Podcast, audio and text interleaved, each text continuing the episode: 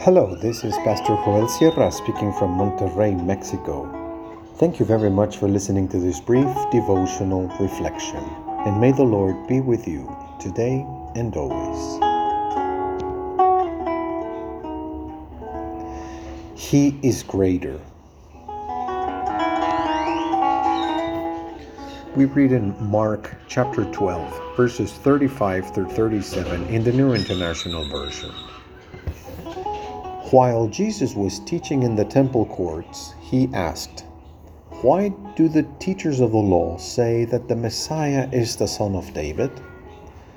David himself, speaking by the Holy Spirit, declared, The Lord said to my Lord, Sit at my right hand until I put your enemies under your feet. David himself calls him Lord.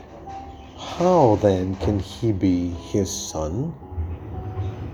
The large crowd listened to him with delight.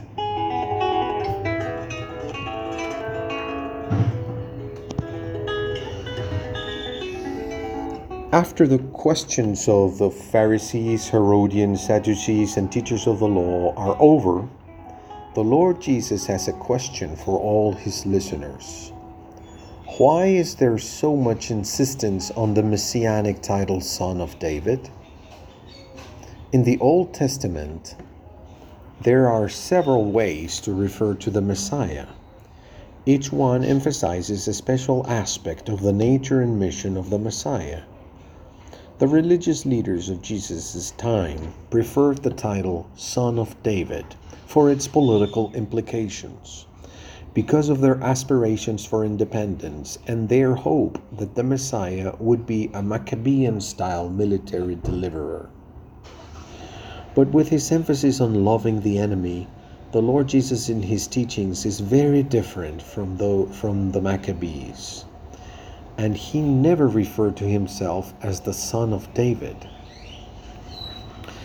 Throughout his ministry, it became clear um, that he rather identified himself as the suffering servant who suffered in his body our diseases and bore our sins. Perhaps the most glorious title of all is the Son of Man from the book of Daniel.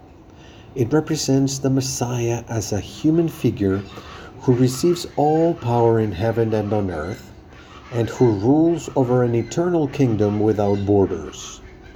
However, each time the Lord Jesus applied that title to himself, it was to emphasize his humble and powerless condition. In this way, he shocked his listeners who imagined a very different son of man, son of man. The Lord Jesus is greater than his ancestor David. We have already observed that Jesus is a very different king than David was. This human king remains only as a caricature of what would be the true King of Kings, which is Jesus Christ. The Lord Jesus is greater than Abraham and Moses. He is greater than Elijah and all the prophets. He is greater than Jonah and Solomon. He is greater than any other character in the Bible because he's not just another character. He is the embodiment of the creative and redemptive Word of God. Therefore, there is no worthy comparison between the Lord Jesus and any other hero or heroine of the Bible. For us, there is only one Lord, Jesus Christ, through whom all things were created and by whom we also live. 1 Corinthians 8 6. We cannot exaggerate the importance of the Lord Jesus as if it were a Christian whim or an error in our reading of the Scriptures. He is our reason for living. He is the profound wisdom with which everything is made from galaxies to atoms, which is studied with telescopes and microscopes, and also with the naked eye. Everything bears witness to the glory of God who was revealed to us in Christ Jesus.